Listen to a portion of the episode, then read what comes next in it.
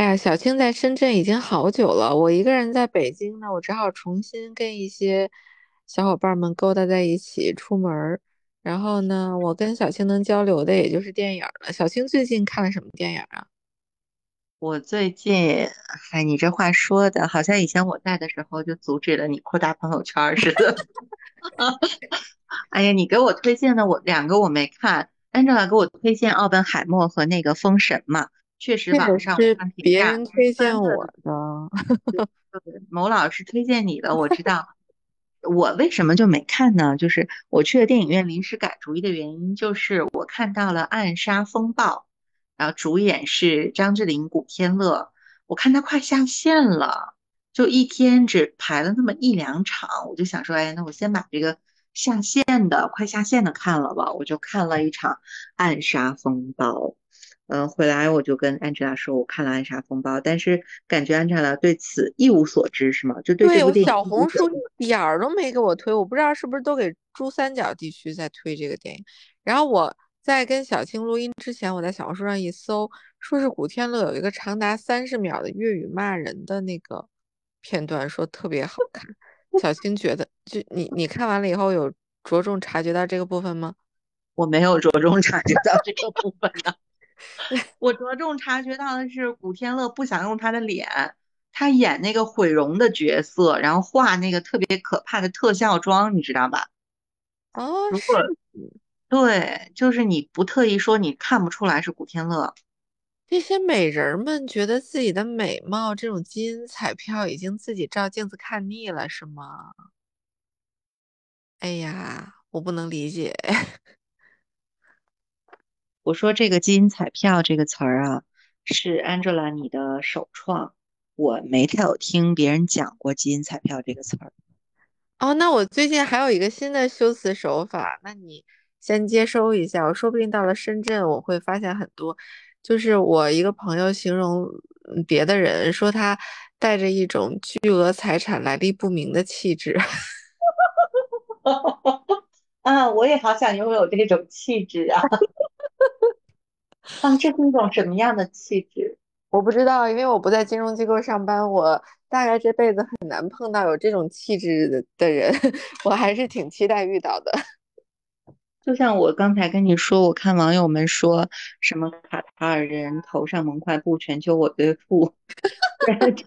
虽然前后两句之间毫无关联性，但是你就觉得精准的概括了一群人的特征，是吧？但是咱们对人着装没有什么那个不好的意思啊，就是说网友们就是从外形到内在，是吧？仅仅用两句话就核心概括了他们的优势优势所在。核心特征。呃，说回，来，这个电影啊，我给大家安利一下，就可能因为我喜欢张智霖吧，所以他演，所以张智霖演了之后，我就想安利。但是因为他本来的这个本子啊就不错，就是他不是根据周浩辉老师的小说《死亡通知单》改编的嘛？周浩辉的《死亡通知单》本来也是我们近年来就是大陆比较优秀的侦探类型的或者罪案题材的小说。而且也有不少的这种影视化的这种作品啊。这一次这个编剧呢，他的故事框架是被保留下来的，就是有一个应该来讲一个反社会人格的人吧，他呢就是如果谁做了坏事，他就会下一张死亡通知单给这个人，啊、这个人就一定会用各种就是也不能说奇怪。但是很让人意想不到的手段，啊，被杀害，就他成了一个对这些施暴者进行全民审判的这么一个角色。那当然，就是他不断发这种死亡通知单，肯定会引起社会大众的这种关切嘛。那么就是警方和这个犯罪人之间的这种斗智斗勇的一个过程了。他把这个框架是保留下来的，而且包括把他就是死亡通知单当中一些比较精彩的桥段，这些犯罪的这种手法啊、烧脑的部分，他也有保留下来了。但是因为呢，整个是港片的团队，就我觉得如果喜欢 TVB 的人或者喜欢香港电影的人，大家会不断的看到各种各样的手脸，就还有佘诗曼，呃，胡？杏儿，哦，对，还有那个演那个被杀的人叫什么？丁力的那个演员叫什么来？上海滩演丁力的那个人，吕良伟。哦，还有他呢，他都好久不出来了。对，然后呢，吴镇宇是演那个反派。我刚还和 Angela 说，我说吴镇宇演反派能演不好吗？所以整个你就觉得这个阵容就是挺强大的，就这些演员是不会让你出戏的。所以就是，而且整个节奏的把握，我觉得也是比较好的，就内容不断在反转，不断在反转。我倒觉得就是对于胡杏儿的角色的安排有一些多余吧，就是她呢本来就是是一个，她扮演的是张智霖的女朋友，就是在一起案件当中就是被这个人杀害了，但是呢，他不断的出现在张智霖的回忆里面，就胡杏儿的这个角色。张智霖演的是罗非嘛，演的是那个警察。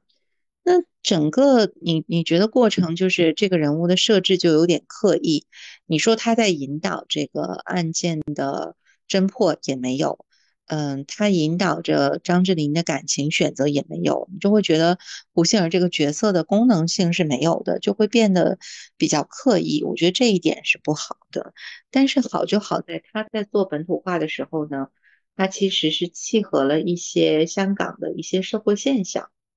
呃，就比如说这种拿地呀、什么开发呀这种东西，就他还是和这种他符合就是周浩辉本身小说这种我要把这个侦探啊、罪案的这个故事和这种社会的发展、这种社会的运行机理结合起来的这个悠长，它就。添加了这样的一些东西，我觉得是它就是把它进行本土化，相对比较比较好的一个部分吧。节奏也是比较明快的，但是怎么讲呢？可能因为电影压了比较久了，可能三年四年，所以现在放出来好像热度不是特别的高。Angela，你对他们几个人演的电影感兴趣吗？我觉得如果要是小红书之前给我推的话，我可能会真的在那个上面找一找，就是因为我觉得就这种嗯班底角色，呃，如果路过电影院可以进去看一下，我觉得不会出问题的，就是那种经典的港产片的感觉，对，就经典的港产警匪片的那种感觉，尤其吴镇宇他怎么那么适合演坏人啊？但是你，但是我我对吴镇宇还冲上云霄的时候，那个印象还挺深的。我我在在我这儿，他还不是完全的一个坏人，可是他真的演的还还挺挺像样的，是吧？就在我心里，吴镇宇和孙红雷都不能演好人。那孙红雷是哪个反派角色给你印象最深啊？对呀，就后来他演那个潜伏的时候，我就想说，天呐，他还能演共产党员呢。但是那，人家演下来，我觉得演的不错。可是孙红雷啊，这两年他为什么不出来了？他之前说了一个，就是一个梗，我印象特别深。他说他有一个女粉丝，就在某次电影的什么首映啊时候，就去参加那见面会。但那个女粉丝呢，就带着她的孩子嘛，结果他把那个小孩给吓哭了。真的？嗯，年前我只听说过演那个那个吃人食人族的那个哈呃那个汉尼拔的那个演员，把把把人吓哭，因为他直直的看着你就觉得他要吃你那感觉，所以我觉得这样的层级了吗？嗯，你说什么？我说孙红雷老师的功力也也已经达到了这样的层级了嘛？嗯，在我心里他是可以达到这样的层级的，但后来他不是因为也参加了一些综艺，好像这两年大家对他的人设又又朝着什么孙美丽、孙漂亮的 方向去引导。但古天乐确实是在电影里面没用他的基因彩票，他就是出场就是一个毁容的角色，而且是那种。就住在那个像垃圾场一样破破烂烂的地方，浑身上下穿的也很邋遢，整个形象也特别的邋遢。嗯，但到最后会发现他是一个幕后的一个黑手，这里面也有一个转换，就是古天乐从一个受害者真相挖掘了之后，他是一个犯罪者的一个转换。呃，然后吴镇宇呢是一个警察，啊，本来是一个就是警长的那种 leader 的警察的角色，最后到一个反转，就是他会他被利用了，应该说是他被利用，他被犯罪分子利用了，成为罪犯的一只手的那样的一个转换。呃，但张智霖在这里面没有一个反转，张智霖是一个。破案的一个角色，他引导和推动这个故事不断在往前走的这样的一个角色。张智霖还是帅的，张智霖而且是没有变形的帅。他从天地男儿的时候，那个黄埔蜻蜓就长这样，然后他就没变，你知道吗？可是你看古天乐那时候可不是这样哦，他不只是肤色变了，我觉得他人整个也有一些变化。嗯，对，我是觉得张智霖他气质都没怎么变，但古天乐确实是变了，尤其是这个这个里面整个人的那个感觉还挺阴郁的。张智霖确实啊，他他他这个保养，我觉得是由内而外的，是和他信佛有一定的关系吗？啊，他信佛呀？哦，他应该是信吧，我看他那个微博上面就 PO 过好多次的这种去普陀山啊，就是去。去拜佛啊，这种东西，包括他和王菲唱过《心经》，你听过吗？啊，我不知道哎，我还真不知道。他和王菲唱过那个，嗯，粤语版的《心经》是挺好听的。所以可能因为这个原因，就是他其实在香港地区比较出名的是那个最早出名的时候，其实是那个《澳门街》那个电视剧，又叫《十月初五的月光》。我不知道 Angela 有没有看过，其实我觉得 Angela 看了应该会比较有感觉吧，因为你和你小的时候的一些可能生活经历会是吧？嗯，对，就很相关嘛。他当时在里面演一个就是哑巴的角色，从小被母亲抛弃，呃，是被佘诗曼演的那个角色的妈妈收养了。嗯，之后他慢慢可能在这个。相处的过程当中，就爱上了佘诗曼，就演的这个这个角色。但是因为他觉得他自己是一个不能说话的人，他觉得他没有办法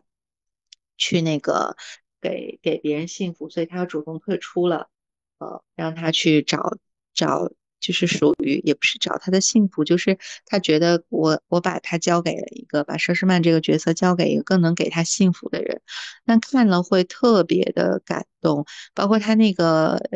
歌曲《祝君好》，你有听过吗？也是这个电视剧的一个主题曲，也是算是他比较经典的一个歌曲吧。但后来有冲上云霄啊，什么其他的角色，已经是比较比较后面的角色了。最早是这部戏，他在香港地区比较受大家的关注和欢迎。但是可能过了二十年，又那个叶念琛吧，又拍了一个就是续集，但是电影的方式呈现的。就张智霖还能够再演这个角色，你就想他的这个，对吧？当然，佘诗曼那个角色也保留了，但佘诗曼和当年那个十月初五的月光里面的那个角色的气质也差别很大了。可是，在电影里面，佘诗曼是经历的就是丧子之痛的人，他的孩子就死了这样的，就是。然后又和又怎么和张智霖在澳门遇到？但张智霖的那个角色的设定还是一直在澳门，呃，开那种小的小的铺面啊，然后街坊之间邻里很温馨的那种东西。就是佘诗曼的这个角色的人设已经变了，但张智霖的人设没有变。如果说他没有这种就是数十年让大家觉得如一的这种气质，我觉得他没办法演这个续集，就一直觉得他还挺神的。嗯嗯，我我我我，嗯，但是你说要说有优先级的话吧，也不是说是某老师推荐影片啊，就是我我们这种美分呢，就还是会优先看《奥本海默》的。奥本海默，我跟小青说的是，我没有想到一个人物传记片开头的速度会进的这么快。然后它整个会有一些线索是呼应的，然后呢，我跟某老师我们自己有讨论情节的时候，我就说啊，他先说的就是奥本海默的啊妻子在作证的时候有一个气势，就是我们觉得那个女演员演的很好。就是嗯，后来你再回想一下，其实也不一定是演技，就这个人物呢，你让这么聪明的一个男人娶回家，你肯定是具备某一种素质的，也不可能是完全不匹配的那种那种人，所以就这个他所有的细节都很经得住打量的那么一部片子，跟港产片是另外不同维度的一个东西，就是这个世界的多元化呢。就毕竟现在门儿都开了，我们就可以多看一下这个不同不同侧面的世界，真的是不同口味的片子。然后我又补了一下之前大家力荐的这个《封神》，我其实对肌肉男一般哎，所以我我就我就是看了一下，但我也没有特别激动，而且因为众多朋友们都是二刷三刷，其中还有男生的。那个小伙伴，我就觉得那应该是有多好看，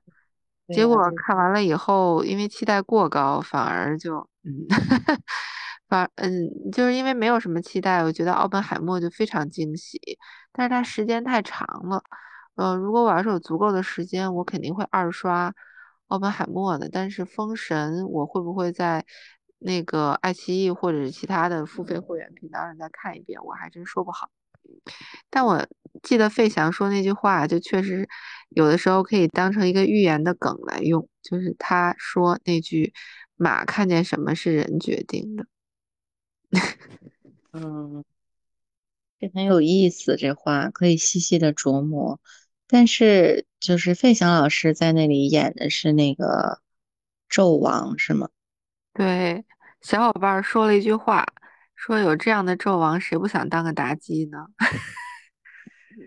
就是这句话让我很想去看《但是，但是你觉得这个就是大家对于这个费翔老师的这种热爱和喜爱，它原因是什么呢？我觉得肯定不只只不仅是颜值了，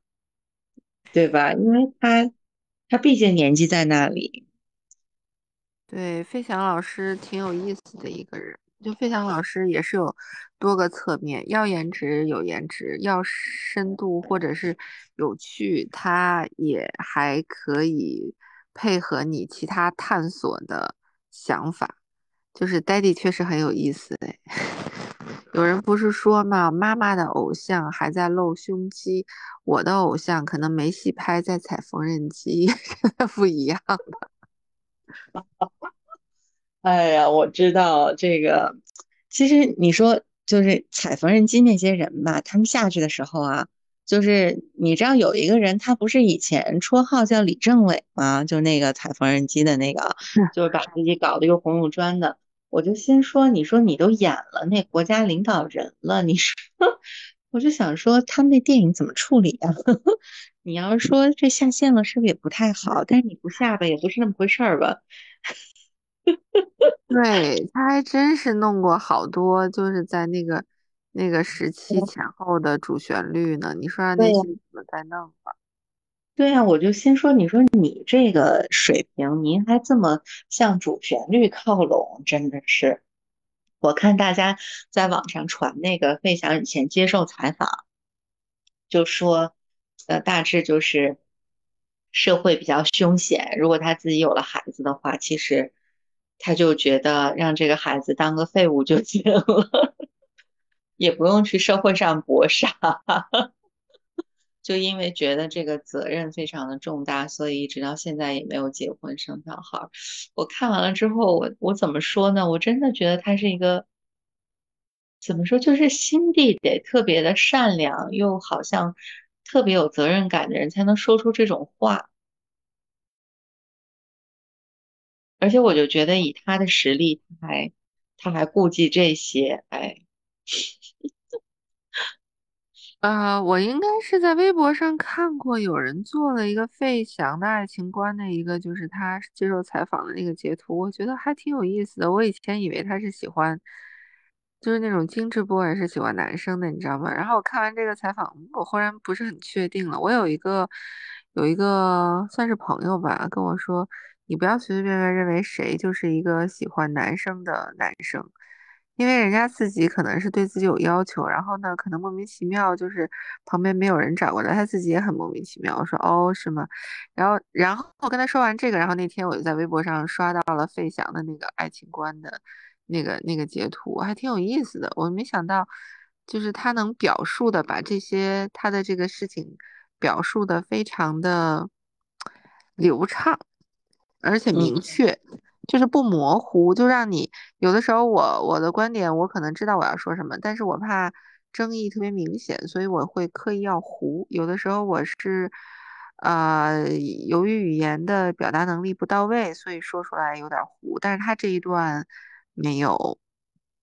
就是嗯，我比如说啊，就是婚姻啊，就是感情结束了，结束的很不愉快，然后你是不是？就想假装它不存在，然后他就说这样子不是的，因为当下那一刻都是真的，过程就是有它的意义。然后就算你想要否认呢，也没有用，因为你认识这个人，你跟他走过了这一段，他已经改变了你，改变了你这个人，甚至改变了你的命运，你就不能因为结果不是你想要的结果就否定这一切，这是不可能的。哦，我觉得这个话说的很深刻，就不管你是不是否定，你其实已经被改变了。我就没有想过这个，嗯。可是有时候我觉得人真的那么容易被改变吗？嗯，就是你不承认你被改变了，但你其实是被改变了，就是你可能因此增强了一些信心，可能从好的方面你更自信了，不一定是往坏的方面走。然后我们非得说，就是这些人啊，他可能不是男朋友啊，就就只是我认识的一个男的，他这个人品或者是什么也也不够好，太渣了，只适合挂在墙上。但是你你你不能不承认，就是你只要用心跟一个人相处，你某一些部分是会受到一些影响的，你不可能八风不动的吧，还是会有影响。好吧，但是我真的没有过这种感受，可能活得太封闭了吧。你就是否否认的过于彻底，所以他可能说的就是你这样的人，啊。我没有，我我确实就是我主观上的感受不是这样的，但是我承认你说的，就是有那个有道理，因为能量可能就是会，只要是相处，就是就有能量交换存在吧。对，不管是好的影响还是坏的影响，总归是在某一些程度上改变了你一点点。就是男女朋友也是啊，然后特别好的朋友也是，都都都是会，就人跟人相处就是会被影响，就是拖拽，